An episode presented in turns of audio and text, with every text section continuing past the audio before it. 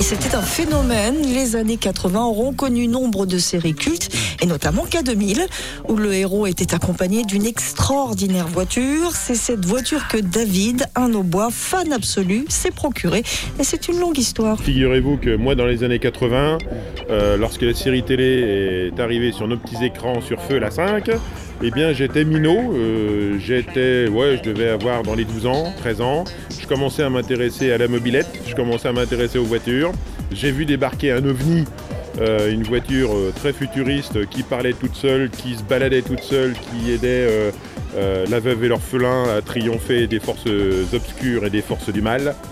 et tout de suite, ben oui, moi ça m'a plu ça m'a plu. C'était voilà, c'était mon, c'était mon essence, c'était voilà.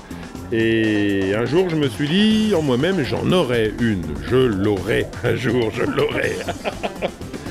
Oui, bah, ça s'est fait, ça fait quelques années.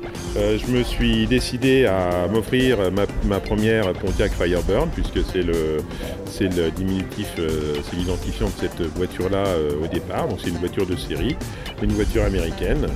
Et je l'ai patiemment remis sur pied, je l'ai modifié, j'ai rajouté tout un tas de choses. Et puis comme une voiture à la James Bond, eh bien j'ai rajouté tout un tas de gadgets n'aime pas ce terme de gadget. Hein. Il n'aime pas du tout, il n'est pas un gadget. Euh, donc euh, je verse de l'huile sur la route, je fais changer mes plaques, euh, j'ai de, l'image, de, la vidéo, de la, des, lumières en cascade à l'intérieur. je fais du rétro gaming, tout se passe dans les années 80 et en règle générale, le pouce en l'air, c'est ma marque de fabrique.